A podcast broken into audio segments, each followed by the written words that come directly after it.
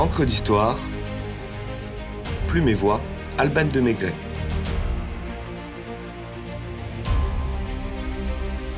Le réveil du Vésuve en l'an 79.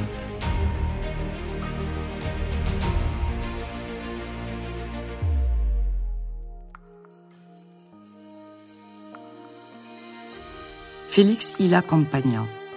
Cette compagnie bénie des dieux, comme l'a décrit Pline l'Ancien dans son histoire naturelle.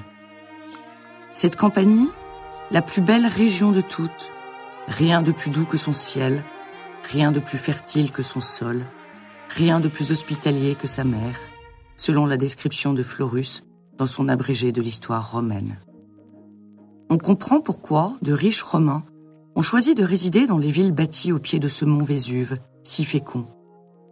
Certains viennent prospérer à Pompéi, devenue Colonia Cornelia Veneria Pompeianorum. D'autres se détendre à Herculanum, sa voisine municipium. Bienheureuse et paisible montagne où poussent la vigne et l'olivier. Bienheureuse et paisible montagne jusqu'à ce 24 août 79.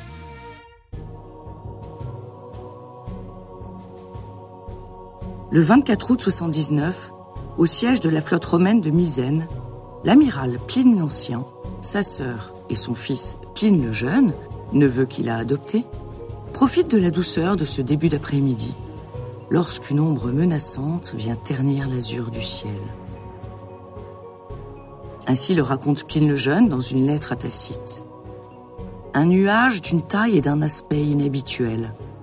Sa forme rappelait celle d'un arbre, et plus exactement celle d'un pin. Il se dressait comme un tronc gigantesque et s'élargissait dans les airs en rameaux. L'auteur de l'histoire naturelle ne peut résister à la curiosité d'observer de plus près ce phénomène si étrange. Il décide de mettre les voiles pour traverser la baie de Naples et s'approcher de la montagne enragée. Lorsqu'un messager lui apporte une lettre de la femme d'un ami, le suppliant de venir à son secours par la mer seule issue possible à ce cataclysme. La mission sera double.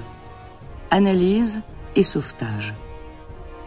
Il a pris soin de laisser sa sœur et son neveu regagner la terre ferme, et on l'en remercie. La flotte appareille et met le cap sur le Vésuve, tandis que des cendres, puis des pierres ponces et des lapillis pleuvent sur le pont. Les marins supplient Pline l'Ancien de faire demi-tour, mais l'amiral, plus déterminé que jamais, et malgré les vents contraires, accoste Astabie, où Pamponianus l'accueille. La houle est si forte qu'elle leur interdit de repartir. Condamnés à passer la nuit sur place, Pline prend un banc, dîne et dort, alors que ces hommes paniqués veillent un oreiller protecteur sur la tête. Les éjectats ne cessent de tomber. Le jour se lève et pourtant il fait nuit noire. Un brouillard épais de cendres rend l'atmosphère irrespirable et opaque. À la lumière de torches, les marins rejoignent la plage et y découvrent une mer déchaînée, impraticable. Pline l'Ancien tombe et succombe. Son neveu mettra en cause l'inhalation de gaz sulfurique, tandis que les historiens privilégient l'infarctus.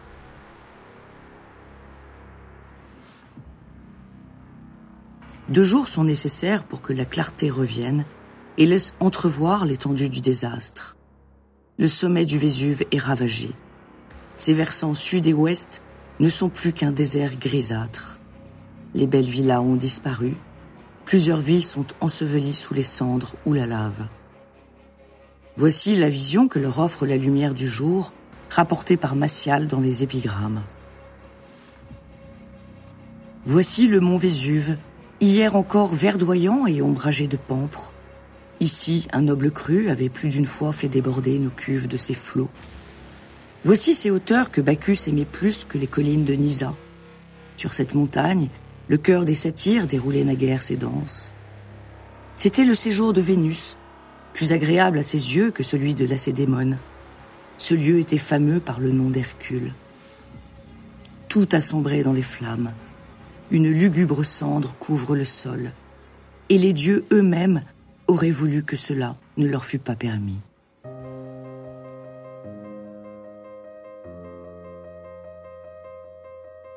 La ville de Pompéi est la première à s'évanouir. La nuit ardente s'est abattue sur la cité, tuant instantanément ses habitants dont les postures ne manifestent aucun signe d'agonie ou de protection.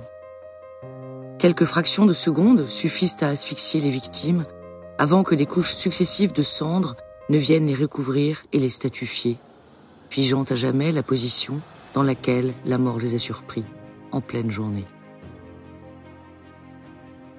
Herculanum est touché la nuit suivante et connaît un sort plus cruel encore.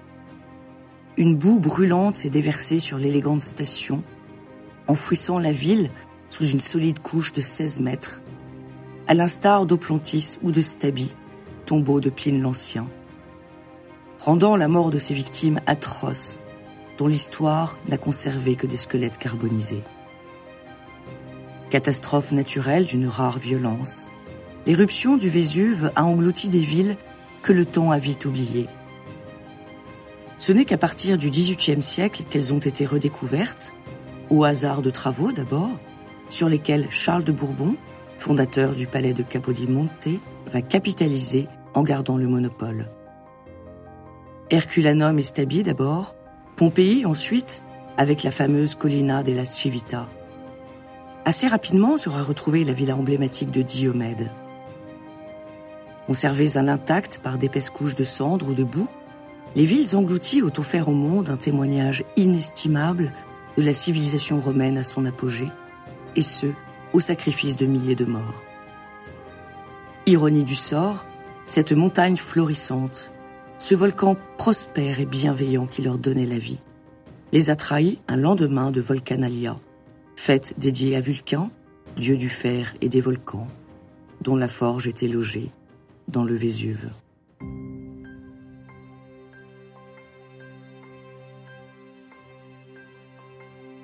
Néanmoins, marcher sur les pavés de Pompéi ou Herculanum, c'est s'émerveiller comme les grands du XIXe siècle au cours de leur grand tour. C'est marcher sur les pas d'Alexandre Dumas, Chateaubriand, Lamartine, qui aimait beaucoup, je cite, voir face à face cette antiquité sur laquelle on a lu tant de volumes. Goethe, Madame de Staël, qui en février 1805 était fascinée par, je cite, la vie privée des anciens qui s'offre à vous telle qu'elle était. Gérard de Nerval, Stendhal, Mozart, qui s'est inspiré du temple d'Isis comme décor de sa flûte enchantée, et bien d'autres encore. Plus récemment et encore confidentielle, la villa de Popée, seconde épouse de Néron à Oplantis, a révélé des trésors inestimables en termes de décors, fresques, architecture. Un Pompéi miniature, en somme, à visiter sans modération. La liste est longue et les découvertes révèlent chaque jour de nouveaux secrets, de nouvelles merveilles, d'une civilisation qui est l'un des solides piliers de la nôtre.